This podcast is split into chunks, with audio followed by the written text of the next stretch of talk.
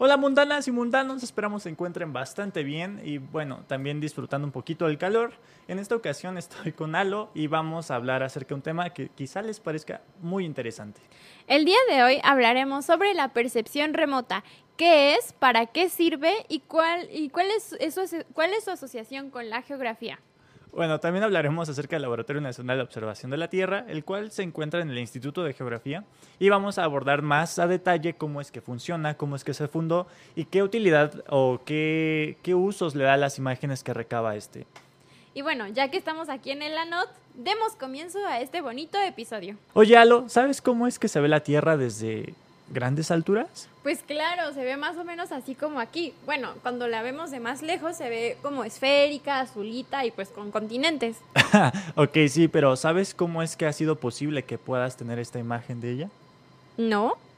Bueno, déjame te cuento. Y es que todo esto ha sido gracias o ha sido posible gracias a la percepción remota. Y es que la percepción remota es un conjunto de técnicas que a través de un sensor que está a grandes distancias puede recabar datos, imágenes o información acerca de la superficie terrestre y esta se puede dividir en fotografías aéreas o imágenes de satélite. Las imágenes de satélite son representaciones visuales de la Tierra. Estas se obtienen cuando la luz del Sol eh, se proyecta sobre la Tierra, es reflejada por la atmósfera y esta luz reflejada es captada por un sensor que está montado en un satélite artificial. Y bueno, los satélites artificiales básicamente trazan una órbita alrededor de la Tierra para recabar o recoger imágenes acerca de su superficie y distribuirlas o enviarlas a alguna estación que se encuentre dentro de la Tierra. Oye, Faust, pero dijiste que también las fotografías aéreas son productos de la percepción remota. ¿Qué onda con ellas? Ah, mira, esto es ya diferente ya que las fotografías aéreas eh, son captadas a través de sensores que están en cámaras especializadas y estas son montadas en aviones o incluso en drones y pues estos pues, toman fotografías acerca de la superficie y bueno, es una metodología diferente. Ok, llegados a este punto me parece importante resaltar la diferencia entre la fotografía aérea y las imágenes de satélite. Como bien ya mencionó Faust, las fotografías aéreas se toman eh, a partir de aviones o con vehículos aéreos no tripulados como son drones eh, y se toman a unos pocos metros de la superficie terrestre.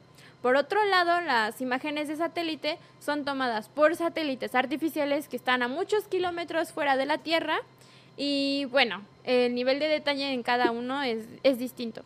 Justamente acabas de tocar algo muy importante y es que porque son diferentes técnicas y aparte como es un nivel de detalle muy diferente, eh, también tiene que ver con la distancia a la que son tomadas, ¿no? Porque son también este, diferentes y por lo tanto también van a ser diferentes sus aplicaciones. Así es, Faust. Y bueno, ¿quieres que comencemos a hablar sobre las aplicaciones de la percepción remota? Ah, claro. Eh, por favor. Pues mira, las aplicaciones en geografía son diversas. La mayoría de ellas se orientan a la creación de cartografía, pero también se asocian con el monitoreo de volcanes, el monitoreo ecosistémico, el, el monitoreo meteorológico y el control de desastres.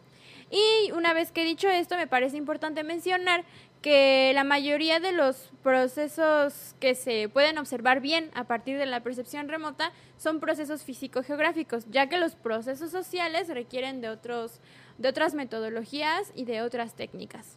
Entonces, básicamente, para resumir, eh, la percepción remota nos ayuda, nos ha ayudado para, para monitorear estas transformaciones que ocurren en la superficie terrestre. Y bueno, a lo que te parece si vamos con Edmi y Miguel, que nos han preparado una pequeña cápsula acerca de cómo es que la percepción remota ha evolucionado y bueno, ha alcanzado la tecnología que tenemos el día de hoy para poder visualizar la Tierra. Vamos allá.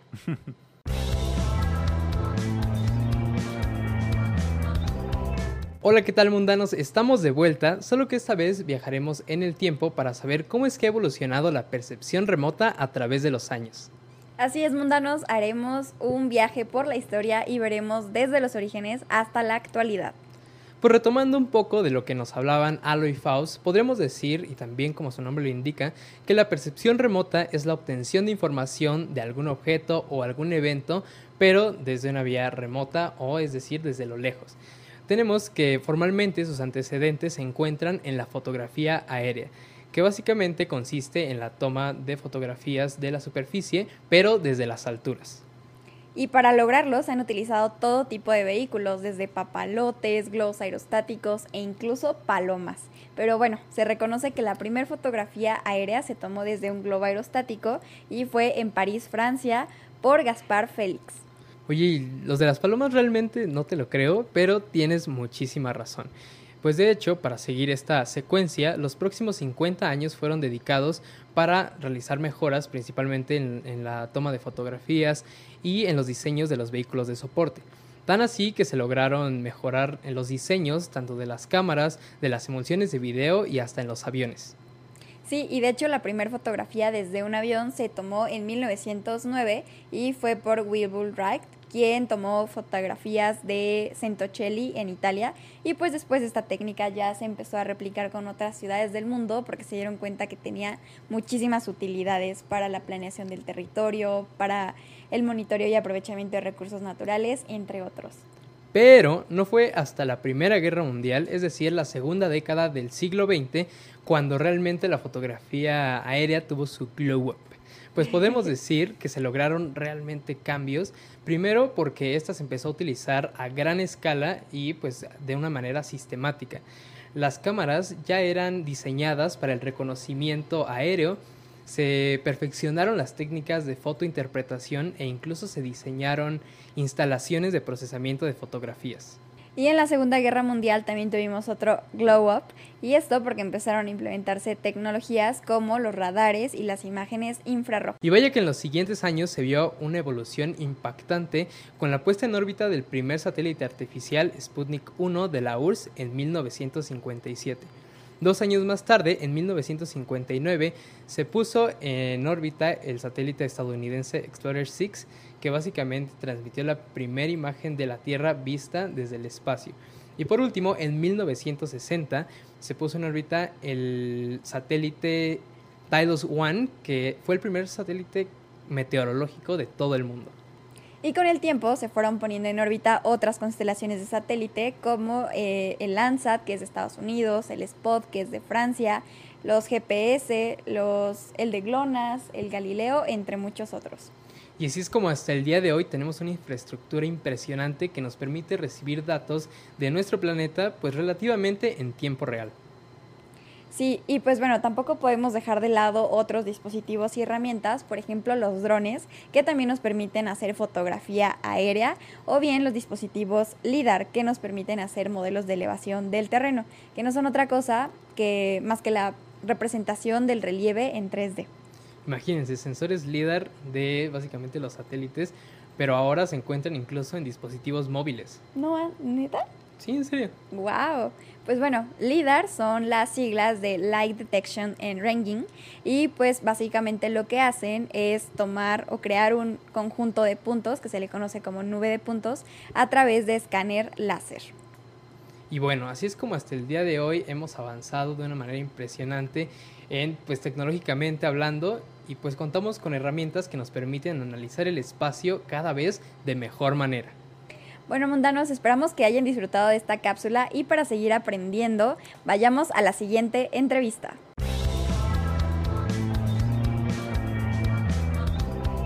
Hola, ¿qué tal mundanos? El día de hoy nos encontramos con la doctora Gabriela Gómez Rodríguez del Instituto de Geografía de la UNAM. Ella es investigadora y especialista en técnicas de percepción remota.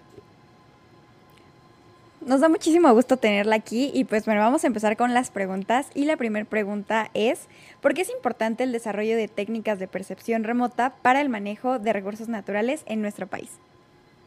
Bueno, el primer eh, punto sería que tenemos un país con dos millones de kilómetros cuadrados.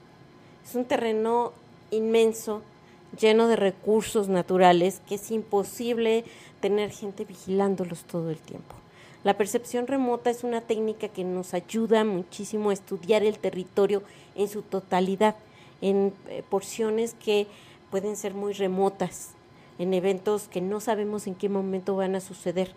Entonces, los eh, satélites que son una eh, de las herramientas que se utilizan para montar sensores que, que hacen precisamente esa percepción remota, que toman imágenes del territorio, están circulando este, la atmósfera o en este, alrededor de la Tierra constantemente, de tal suerte que en cualquier evento que suceda, en cualquier momento, lo más probable es que haya imágenes, que haya este, un monitoreo de los eventos. Entonces, te ayuda a una prevención oportuna de pues, los efectos de un desastre o incluso a prevenir desastres. Entonces, muy importante este, para todo el, no solamente el país, para el planeta. Gracias. Ahora, por favor, cuéntenos, ¿cómo es que la percepción remota se ha involucrado en la gestión de riesgos y desastres en el territorio mexicano? Bueno, por lo mismo que decíamos que muchas veces los eventos suceden en lugares que no están poblados, que están lejos de cualquier este, ayuda posible en el momento que sucede. Por ejemplo, pensemos en un incendio, como un desastre que provoca pues pérdida de cubierta forestal, incluso pues llega a las afectaciones a la, a la población. Entonces, si nosotros tenemos una herramienta que está constantemente observando todo el territorio nacional, podemos en el momento que se genera algún evento, algún fenómeno natural, porque los desastres no son naturales, los desastres son cuando el, un evento natural llega e involucra al ser humano. Entonces, este, si estamos viendo un X fenómeno natural, entonces este, se puede o prevenir el desastre o mitigar los efectos del desastre. Entonces en México pues se han utilizado desde hace muchos años este, eh, tecnología satelital, por ejemplo, para ver los incendios. Eh, la primera tecnología satelital que se utilizó a nivel global para prevenir desastres fue el monitoreo de los huracanes. Entonces, imágenes satelitales como el tipo de la que tenemos aquí atrás de nosotros se utilizan precisamente para seguir el movimiento de los fenómenos atmosféricos y eh, este, dar alertas tempranas. Entonces, en muchas instituciones en México se están utilizando actualmente todas estas herramientas porque nos permiten, te digo, ver de manera global lo que sucede. Claro, de mucha utilidad. Sí, muchísimo. Pues bueno, la siguiente pregunta justo va enfocada en algo que ya mencionaba, que son los incendios forestales. ¿Qué técnicas se utilizan para poder estudiarlos? Sí, mira, el, principio básico que se utiliza es los incendios son algo caliente. ¿Sí? Bueno, ese, eso es un, eso es todos sabemos. ¿Cómo podemos ver algo caliente? Bueno, eh, las imágenes eh, que se obtienen eh, para el monitoreo de los incendios incluyen eh, detección a ciertas longitudes de onda de lo que nosotros conocemos como el infrarrojo térmico. Acuérdate que el espectro electromagnético pues este va abarca muchas muchas longitudes de onda, muchos tipos de energía. Y entre ellas está esa porción del espectro electromagnético que es el infrarrojo térmico las, eh, los sensores montados en satélites o en aviones, en lo que quieras, pero los sensores este, pueden contener filtros que permitan captar la información a esa longitud de onda. Entonces lo que se hace es precisamente encontrar los puntos que están más calientes que su entorno. Un incendio forestal visto desde una imagen de satélite, por ejemplo, es un puntito. Es una cosa, entonces es algo que se destaca porque tiene una temperatura distinta del entorno en donde está. Y si es un punto que no siempre está, porque hay puntos fijos de calor. Si tú ves, por ejemplo, una, este, un volcán, por ejemplo, podría ser una termoeléctrica o los mecheros que hay en, en los pozos petroleros en el Golfo, son puntos fijos. Pero un incendio es algo que de repente aparece y, de repente, y, tiene cierta temporalidad y desaparece. Ese es un incendio forestal. Nosotros le llamamos puntos de calor porque en, un principio no podemos discriminar si es un incendio o no. Ya con otras técnicas ya, ya vamos discriminando lo que puede ser incendio y lo que no. Pero el hecho que sí podemos ver esos puntos calientes a todo lo largo y ancho de la República y entonces pues ya en coordinación con instituciones como CONAFOR que tienen la obligación de combatir los incendios cuando amerita que los eh, combatan, Entonces, pues ya viene desde la técnica, la teoría del el espectro electromagnético convertido en una imagen y convertido en un producto que puede hacer que un forestal vaya y combata un incendio. Wow. ¿Sí? Sí. Gracias. Ahora, por favor, díganos, ¿cómo es que el procesamiento de imágenes satelitales sirve o se relaciona con otras ramas de la geografía? Pues eh, el procesar en sí, o sea, toda la técnica de computadora, pues es una, es una área muy, muy, este, muy de la ingeniería y de las cuestiones técnicas. Pero eso siempre se hace con el objetivo de ver ciertos fenómenos en el territorio. En el caso de la percepción remota satelital, por ejemplo.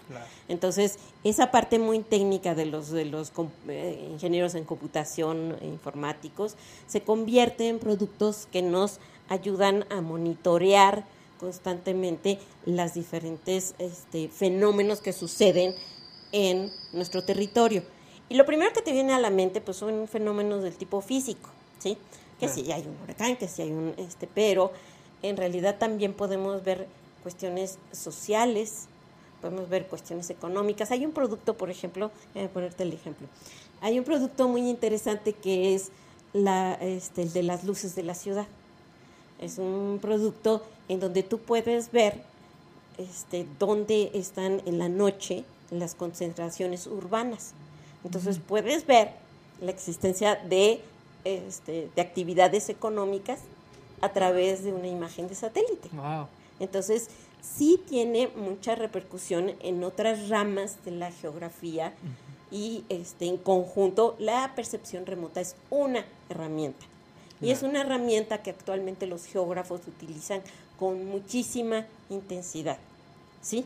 Porque, te digo, de ahí derivamos muchos fenómenos que no solamente son físicos, la geografía física, pero también cuestiones sociales, económicas e incluso pues, la evolución en el tiempo este, de todos estos fenómenos. O sea, si podemos comparar pues, este, con las imágenes primeras, pues ya tendríamos algo de historia, de cómo ha evolucionado, por ejemplo, en el último este, 75 años este, México, por ejemplo. Claro. Entonces, incluso cuestiones históricas. De corto plazo, no, no podemos irnos. No había imágenes de satélite en la época colonial. Por Sí, no. supuesto. Exactamente. Gracias. Pues muchísimas gracias. Y bueno, algo ya más personal, cuéntenos, ¿cómo fue que se interesó en temas de percepción remota o de dónde nace su amor o pasión por este tema? Pues fíjate que hace muchísimos años, cuando era difícil encontrar imágenes de satélite, eh, yo entré a trabajar este, mi, mi maestría, mi tema de tesis de maestría, con la maestra Enriqueta García, que en paz Wow. descanse, que fue de las pioneras en utilizar imágenes de satélite para caracterizar fenómenos atmosféricos. Ella lo utilizaba en imágenes impresas y hacía una interpretación visual de los fenómenos que estaban sucediendo este, en la atmósfera. Entonces, como ella se dedicaba a climatología y la climatología es el promedio de las condiciones, entonces ella tenía una serie de imágenes impresas que se había traído de la NASA. Ella había ido, hecho estancias en la NASA y se había traído imágenes impresas para sacar un promedio. De ahí, este, pues me empezó a interesar toda esta tecnología y la maestra Enriqueta fue alguien que me impulsó muchísimo a trabajar estos temas.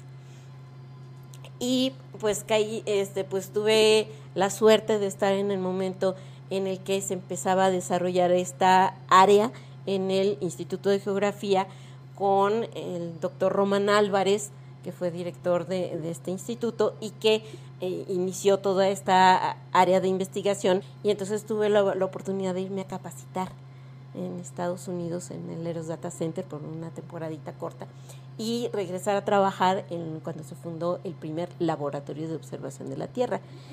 La verdad es que fue un verdadero privilegio, o sea, era un interés, era un algo que de verdad me apasionó desde un principio y me sigue apasionando. Es como este venir a, a- a, pues a jugar, a, a- este hacer algo que verdaderamente me apasiona, no es un trabajo, es un placer.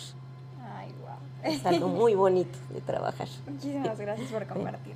Gracias. Doctora Gra- Gabriela, nos Eh, impresiona mucho sus interesantes respuestas y le agradecemos muchísimo por todo el tiempo que nos ha brindado, por sus valiosas respuestas. ¿Y hay algo que quiera agregar para aquellos jóvenes geógrafos que nos están viendo? Bueno, no sé si para bien o para mal, pero van a utilizar estas tecnologías. Eso sí se los puedo asegurar. Eh, todo el que trabaje, no solamente en geografía, en cualquier área de, este, del análisis ambiental, ¿sí? biología, ecología, ciencias de la tierra, geología, todo lo que tenga que ver con el territorio, con el análisis de, este, de las condiciones en el territorio, va a ocupar estas tecnologías. Son algo que, así como decía un anuncio de radio hace muchos años, es la tecnología que llegó para quedarse. Entonces, este, pero es algo muy interesante. Todavía hay mucho por explorar, todavía hay mucho por hacer. Vienen nuevas misiones, nuevas tecnologías, avances, avances en la computación, avances en, este, en toda la tecnología espacial. Entonces, es un área mucho, muy interesante para las futuras generaciones. Entonces, yo los invito a que exploren esta área de investigación, que trabajen eh, utilizando las tecnologías que tenemos aquí mismo en, el instituto, que este, entre más se utilice toda esta información, pues más útil, más ah, cobra más sentido el que nosotros tengamos toda esta tecnología si todos utilizan esta información. De verdad hay mucho que sacarle. Muchas gracias. Pues muchísimas gracias y también agradecemos a los mundanos y regresamos al estudio con Fausto y con Alondra.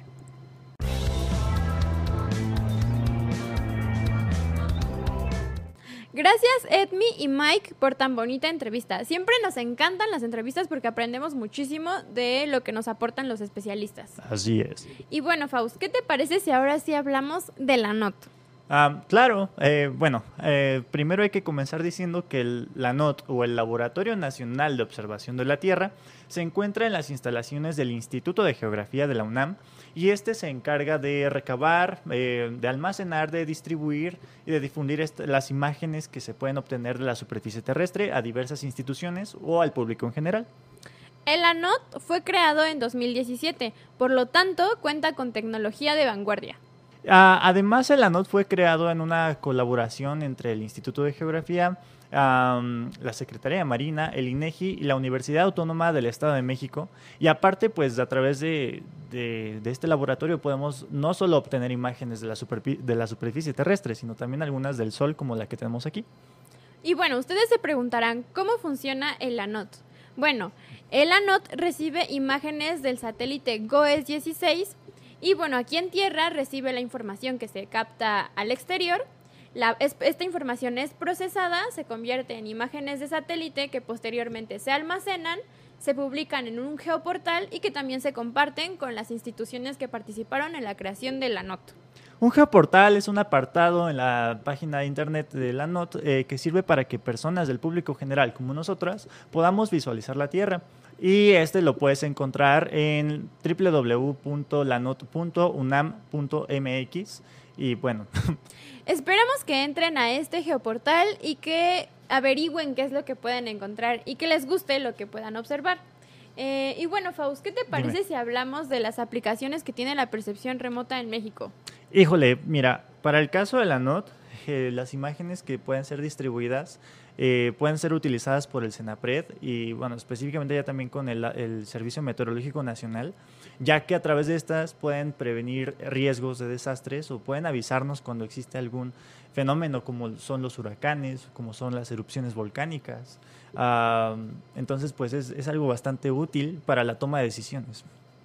Uno de los proyectos que se ha destacado en esta cuestión de las aplicaciones de la percepción remota en el país han sido investigaciones de la Universidad Autónoma de San Luis Potosí y de la Universidad Autónoma del Estado de México, quienes han utilizado estas herramientas para eh, observar las transformaciones que ha sufrido la vegetación en el país eh, a raíz de la dinámica agrícola. No sin antes también recordar que hay ciertos procesos y monitoreos que pueden corresponder a instituciones más especializadas, como son la CONAVIO, o el CNEAM, que, es el, que son los servicios a la, a la navegación en el espacio aéreo mexicano. Antes de continuar, ah, también hay que destacar eh, la, la percepción de remota como una herramienta muy importante en los procesos de planeación y ordenación del territorio. Bueno, Alo, pero ¿qué te parece si este, ya pasamos a una entrevista con Edmi y Miguel? Es que hace rato me vibró el celular y me mandaron un mensaje y es que tenemos que retirarnos de la nota porque justamente la van a hacer aquí. Entonces, ¿qué te parece salimos, comemos algo y ellos ya nos aclaran algunas dudas sobre, sobre la nota? Vamos con ellos.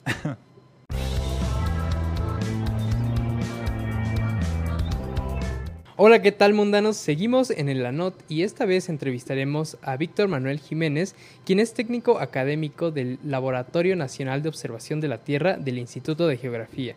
Así que por favor cuéntenos cómo se encuentra el día de hoy. Ah, pues muy bien, con, con, mucho trabajo, como siempre, ya que es un laboratorio de servicios, entonces siempre debemos de tener las imágenes actualizadas cada cinco minutos y todos los productos que estos conllevan. Entonces ya te imaginarás la cantidad de trabajo que tenemos aquí. Pues ya saben, mundanos, este es un centro de gran importancia, así que comenzaremos con esta entrevista. Pues bueno, vamos a hacer la primera pregunta y la primera pregunta es, ¿cuál es... Eh, bueno, ¿cuáles son los principales usos que se le dan a los datos que se obtienen en el ANOT y cuál es su alcance a nivel nacional? Pues mira, tiene una gran cantidad de usos, este, ya que los, los satélites que nosotros recibimos aquí en el laboratorio pues son de interés nacional y principalmente pues y bueno estos satélites este, tenemos productos uh, que, que, analizan diferentes objetos de estudio uno de ellos pues es la atmósfera ¿no? en la cual nosotros le enviamos información a CEMAR, por ejemplo, o a otras instituciones como CENAPRED o universidades que colaboran con nosotros. Les enviamos productos de altura de las nubes, tope de las nubes, presión, con el cual todo esto ellos pueden hacer un análisis atmosférico y poder decir hacia dónde va una tormenta, las direcciones de los vientos, etcétera. Por ejemplo, CEMAR también se enfoca mucho a la cuestión portuaria para enviar todas esas alertas, ¿no? De cuando un barco grande o pequeño puede salir dependiendo de estas condiciones meteorológicas. Y ya que nosotros recibimos las imágenes cada cinco minutos, pues imagínate la temporalidad con la que puede ser este anuncio, ¿no? En cuestión del riesgo, con Senapred, pues igual les enviamos toda esta información y ellos ya con todo su equipo de trabajo les, hacen el análisis de estas imágenes, se ponen de acuerdo con protección civil y pueden enviar pues diferentes tipos de alerta. Pues una de ellas es, no sé, cuando se está acercando un huracán a la costa, pues nosotros les enviamos estos productos que sería como la materia prima y ellos ya se reúnen con su equipo de expertos, ¿no? Se reúnen con protección civil y pues dan estas alertas de pues se tienen que salir antes de tal hora porque el huracán va a impactar a las 3.30 de la tarde, se tienen que ir, ¿no? Entonces es un análisis muy delicado porque la gente pues debe estar alerta y no pueden tener un error muy grande porque si no la gente el siguiente año pues deja de confiar, ¿no? Sí, Dice, sí, pues sí. Si, no, si no pegó a las 3.30, pues ¿para qué nos salimos, no? Exacto. Es algo muy delicado y de gran importancia. Y ahora esta pregunta es un poco más personal. ¿Y cómo es que decidiste centrar tus estudios en estos temas? Híjole, pues desde la licenciatura me llamó la parte de percepción remota, de ver cosas con las imágenes de satélite, como lo vemos aquí en las pantallas, pues son impresionantes, ¿no? Lo que uno puede claro. ver. Entonces eso fue lo que a mí me impresionó a dedicarme a estos temas. Estuve trabajando también en otro instituto que se dedicaba a la cuestión forestal. Entonces ahí fue cuando yo empecé a relacionarme con la percepción remota, hacer diferentes tipos de estudios. Y pues ya conforme fue pasando el tiempo por la vida me fue encaminando más a este camino, ¿no? Hasta hacerme especialista en la percepción remota, ¿no? Pero, pero bueno, afortunadamente estamos aquí trabajando muy a gusto, ¿no? Como también mencionaba la maestra Gaby, pues, pues no, no, no te cuesta nada, al contrario, nosotros nos venimos a divertir, por eso siempre decimos que cuando desarrollamos un algoritmo y necesitamos jugar con las imágenes, pues es lo que hacemos. Nosotros nos dedicamos a jugar de forma científica con todo esto. Claro, muy bien. Wow. Pues muchísimas gracias por estas respuestas y eh, pues gracias por compartirnos toda tu experiencia. Así que regresamos al estudio.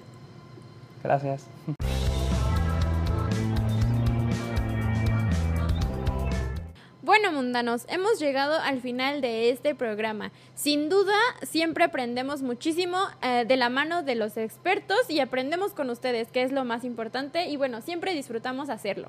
Tienes toda la razón, Alo. Además, eh, una vez más, pudimos reforzar cómo es que la geografía puede tener alcances intermultitransdisciplinarios.